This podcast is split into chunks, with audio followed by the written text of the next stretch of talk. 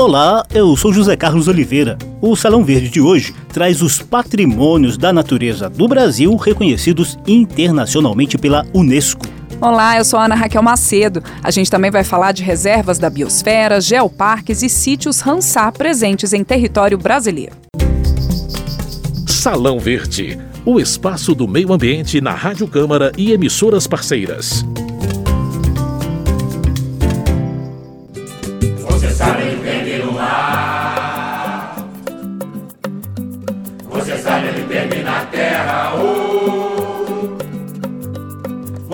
Ele tem no céu. Não, naturalmente não. Este ar que eu respiro, de onde vem, de onde vem. Este sol vai iluminar esta chuva que cai sobre a terra, esta fonte, Com certeza você já ouviu falar das nossas unidades de conservação da natureza, como parques e florestas nacionais, estações ecológicas, reservas extrativistas e por aí vai. Ao todo, são 11 categorias oficiais e que integram o Sistema Nacional de Unidades de Conservação, o SNUC, reconhecido em forma de lei desde o ano 2000. Paralelamente ao SNUC, o Brasil também detém áreas de importância internacional reconhecidas por órgão da ONU. Ao todo, são sete patrimônios naturais da humanidade e outras sete reservas da biosfera. O país ainda abriga um geoparque e 27 sítios Ramsar. Você vai conhecê-los melhor e saber a diferença entre essas classificações a partir de agora. Alguns lugares são tão especiais que merecem ser conhecidos em todo o mundo seja por sua fauna, sua flora, sua cultura ou seu modelo de desenvolvimento. Esses lugares recebem o título de Reserva da Biosfera, concedido através do programa O Homem e a Biosfera, da Unesco, a Organização das Nações Unidas para a Educação, a Ciência e a Cultura. Aí está um trechinho de um vídeo didático que a Unesco e a ONG ambientalista WWF divulgaram recentemente para explicar o que é uma reserva da biosfera. A ideia surgiu em 1968 durante uma conferência internacional em Paris para debater o uso racional e a conservação dos recursos da biosfera.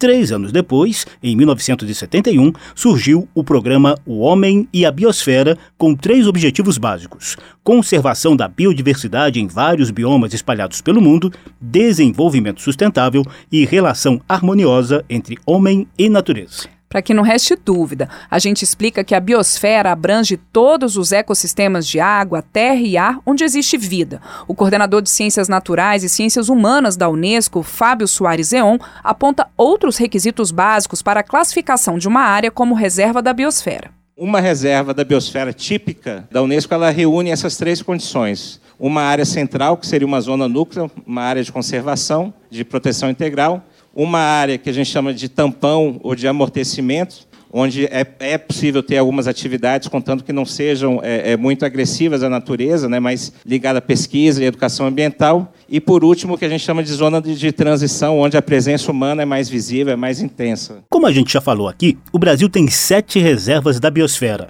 Na maioria das vezes, elas coincidem com os nossos biomas. Assim, temos as reservas da Amazônia Central, Caatinga, Cerrado, Cinturão Verde da cidade de São Paulo, Mata Atlântica, Pantanal e Serra do Espinhaço, que se estende por trechos de Minas Gerais e Bahia. Elas são autogeridas por meio de comitês criados de forma autônoma e que geralmente reúnem representantes da sociedade civil, das universidades, do setor privado e do governo. O Fábio Eon, da Unesco, informa que há espaço para a ampliação dessas reservas. Por uma estratégia que foi definida pelo Estado brasileiro, nós temos hoje uma coincidência entre os biomas brasileiros e as reservas da biosfera. Temos uma reserva da biosfera praticamente para cada bioma brasileiro, com exceção dos pampas. As reservas podem ser ampliadas. Nós já tivemos casos aqui no Brasil que, através da Cobramab, da Comissão Brasileira eh, do Programa de Reserva das Biosferas do país, elas foram, tiveram sua área de cobertura ampliada. Recentemente, a reserva da biosfera do Cerrado e da Mata Atlântica, que tiveram a sua área consideravelmente expandida. É um território que visa essa gestão integrada. Então, também pode incluir corredores ecológicos, cinturões verdes em áreas urbanas e mosaicos A reserva da biosfera é um conceito da Unesco que está muito alinhado também com o próprio Sistema Nacional de Unidades de Conservação, o SNUC, apesar de não serem é, unidades de conservação, estrito senso, mas são considerados pela legislação brasileira instrumentos de gestão do Sistema Nacional. No mundo, existem 670 reservas da biosfera que se articulam por meio de rede de intercâmbio. Outros países bem menores em extensão que o Brasil têm uma concentração até maior de reservas. Só na área da Amazônia peruana, por exemplo, existem três ecossistemas reconhecidos pela Unesco. Muitos países estimulam essa estratégia de proteção ambiental, já que ela atrai investimentos, turismo e programas internacionais sob a chancela da Unesco. A Costa Rica é outro exemplo. Una reserva de biosfera es un territorio que ha sido designado como un lugar especial por los esfuerzos que hace la gente en conciliar la conservación de la biodiversidad y el desarrollo humano sostenible territorios designados como biosfera en Costa Rica son cuatro. Agua y Paz en el norte, Cordillera Volcánica Central en, en, la meseta central, La Amistad en el sur y la cuenca del río Savegre hasta la zona costero marina. Portugal é outro exemplo de país que se beneficia de seus patrimônios naturais reconhecidos pela Unesco. Portugal é um país com uma diversidade de paisagens, habitats e espécies notável. Montanhas, vales e florestas escondem habitantes misteriosos. Na fronteira, os grandes rios desenham o seu percurso em cenários monumentais. Está lá na lei. Pode conferir. Está lá na lei. Todos os nossos biomas estão muito castigados e precisando mesmo de proteção cada vez maior, venha de onde vier. Mas o Brasil pode se orgulhar de ter uma lei específica para essa proteção. A gente já falou dela aqui hoje. É a lei do SNUC, que oficializou o Sistema Nacional das Unidades de Conservação e está em vigor desde o ano 2000. Só para lembrar, essa lei divide as nossas áreas protegidas em unidades de proteção integral, com restrições severas à exploração dos recursos naturais, e as unidades de uso sustentável, onde é permitida a exploração racional desses recursos, conciliada com a conservação da natureza. No entanto, a Frente Parlamentar Ambientalista já manifestou preocupação com projetos de lei e ações governamentais que possam reduzir essa proteção, como afirma o deputado Rodrigo Agostinho, do PSB de São Paulo, e que também já foi presidente da Comissão de Meio Ambiente da Câmara dos Deputados. A frente tem um grande desafio, que é dialogar com a sociedade civil, para que a gente possa resistir a qualquer tentativa de diminuir a proteção ao meio ambiente e que a gente possa conseguir pautar projetos importantes é, no que diz respeito à questão da sustentabilidade dentro da Câmara. A lei do Sistema Nacional das Unidades de Conservação considera como de proteção integral os parques nacionais, as estações ecológicas, as reservas biológicas, os refúgios da vida silvestre e os monumentos naturais. Está lá na lei. Pode conferir. Está lá na lei. Eu sou fã da natureza, onde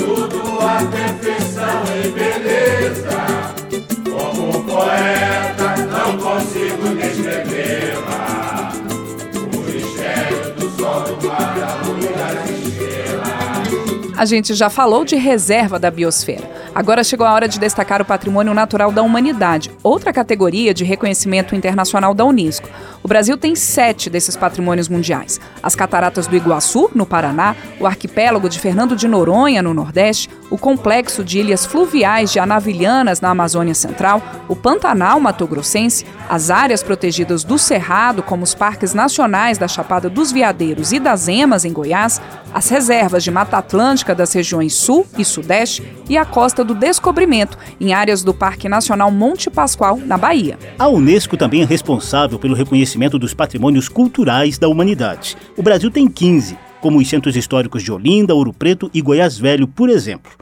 O coordenador de Ciências Naturais e Ciências Humanas da Unesco, Fábio Eon, relembra a história do primeiro patrimônio da humanidade para enfatizar que essa estratégia de reconhecimento internacional é realmente eficaz na proteção dos bens culturais e naturais. A própria ideia de patrimônio da humanidade surgiu com um empreendimento econômico, né, com uma reserva que estava sendo criada, construída no Egito, que era a represa de Assuã, e que implicaria, pela construção desse, dessa obra, na inundação é, de um patrimônio arqueológico considerável do Egito, que eram os templos de Abu Simbel. Isso gerou uma celeuma muito grande no contexto internacional, a comunidade internacional se sensibilizou e, através de um movimento muito forte que foi tocado internacionalmente, o governo do Egito, né, através de financiamento externo, também fez essa obra de remoção é, literal dos templos de Abu Simbel para uma outra localidade próxima da represa. E isso, no final dos anos 60, suscitou alguns instrumentos importantes dentro da governança de patrimônio mundial da humanidade. Para ser um patrimônio natural da humanidade, a Unesco exige que a área se enquadre nos critérios de exemplos excepcionais dos diferentes períodos da história do planeta, incluindo a evolução de processos geológicos, ecológicos e biológicos significativos. Também deve conter fenômenos naturais extraordinários ou beleza natural excepcional, além de ser habitat natural para a conservação da diversidade biológica. Salão Verde. No próximo quadro do programa, a gente vai te dar detalhes de outra categoria de patrimônios naturais protegidos pela Unesco, os geoparques. Geológicas. Novidades e curiosidades sobre a dinâmica do planeta e da natureza. Geológicas. Os geoparques são marcados por atrações geológicas capazes de mobilizar a população e o poder público na proteção dessa área e no desenvolvimento sustentável de seu entorno. Desde o ano 2000, a rede global de geoparques já conta com mais de 100 monumentos geológicos protegidos em todo o mundo, a maioria na Europa e na China. A América Latina só tem três, e o Brasil foi o pioneiro com o título de Geoparque do Araripe, concedido pela Unesco em 2006, a uma bacia sedimentar com rochas de mais de 500 milhões de anos e fósseis jurássicos numa região de Chapada, lá do sertão do Ceará, Ana.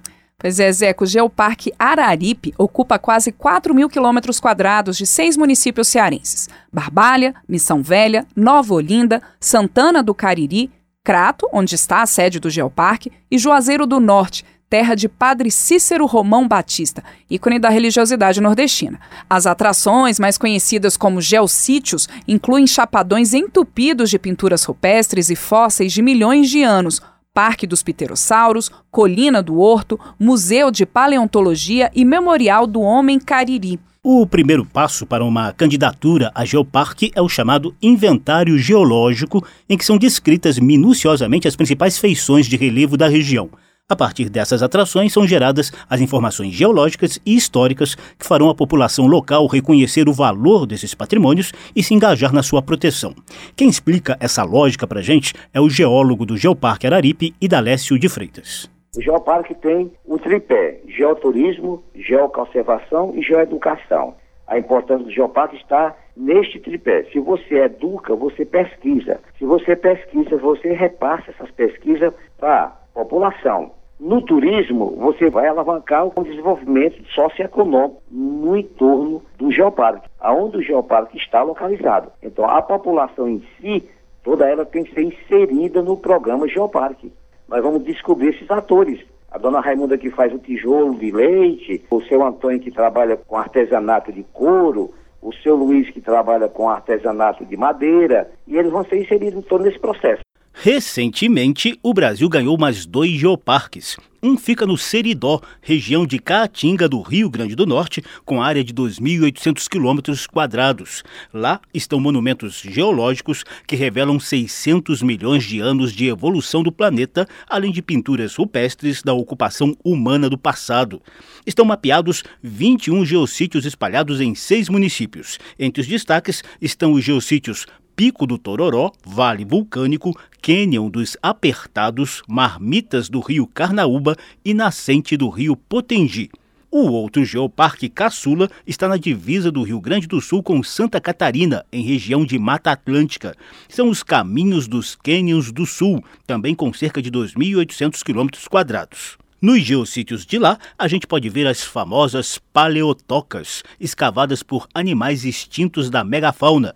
O roteiro ainda inclui trechos dos parques estaduais gaúchos Guarita e Itapeva, além dos cânions Malacara, Fortaleza e Itaimbezinho, em território catarinense. A CPRM, Serviço Geológico Brasileiro, ajudou a elaborar mais de 30 projetos em praticamente todos os biomas. Os projetos prontos para futuros geoparques no Brasil incluem as cachoeiras do Amazonas, na cidade de Presidente Figueiredo, o Bodoquena Pantanal, no Mato Grosso do Sul, o Pirineus, no Cerrado de Goiás, a Serra da Capivara, na Caatinga do Piauí, as Guaritas e Minas de Camacã, nos Pampas do Rio Grande do Sul, os Costões e Lagunas, na Mata Atlântica do Rio de Janeiro, além do arquipélago de Fernando de Noronha, em pleno Oceano Atlântico.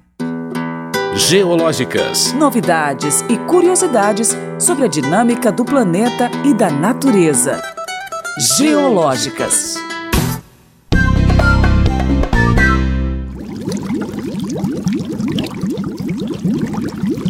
E ainda não acabou não. O nosso tempo aqui é curto para falar dessas várias tentativas da Unesco em contribuir com os governos nacionais na proteção ambiental. Já falamos de patrimônios naturais da humanidade, reservas da biosfera, geoparques e ainda faltam os sítios Ramsar.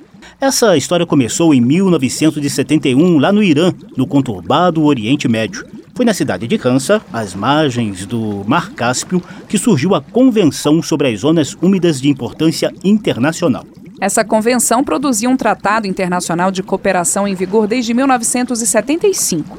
O foco está na preservação de ambientes marítimos e fluviais que funcionam como habitat ou refúgio para aves aquáticas. No mundo todo, existem quase 2.300 sítios Ramsar, cobrindo cerca de 250 milhões de hectares em 169 países.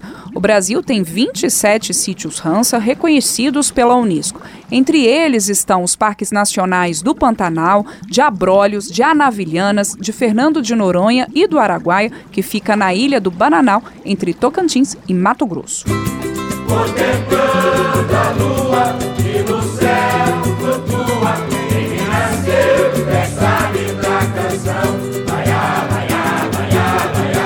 Interpretação da velha guarda do Império Serrano, o samba O Poeta e a Natureza de Mano Décio da Viola e Osório Lima nos acompanhou nesse Salão Verde dedicado a mostrar como a Unesco, órgão da ONU para Educação, Ciência e Cultura, tem contribuído com todos os países do mundo na preservação de seus patrimônios naturais, geológicos e biológicos. O programa de hoje teve edição de José Carlos Oliveira, produção de Lucélia Cristina e trabalhos técnicos de Milton Santos. A apresentação foi minha, Ana Raquel Macedo, e também do José Carlos Oliveira, o Zeca. Se você quiser ouvir de novo essa edição e as anteriores, basta visitar as páginas da Rádio Câmara na internet e nas redes sociais e procurar por Salão Verde. O programa também está disponível em podcast, no Spotify ou no agregador de sua preferência. Obrigada pela audiência. Tchau, tchau. Salão Verde, o espaço do meio ambiente na Rádio Câmara e emissoras parceiras.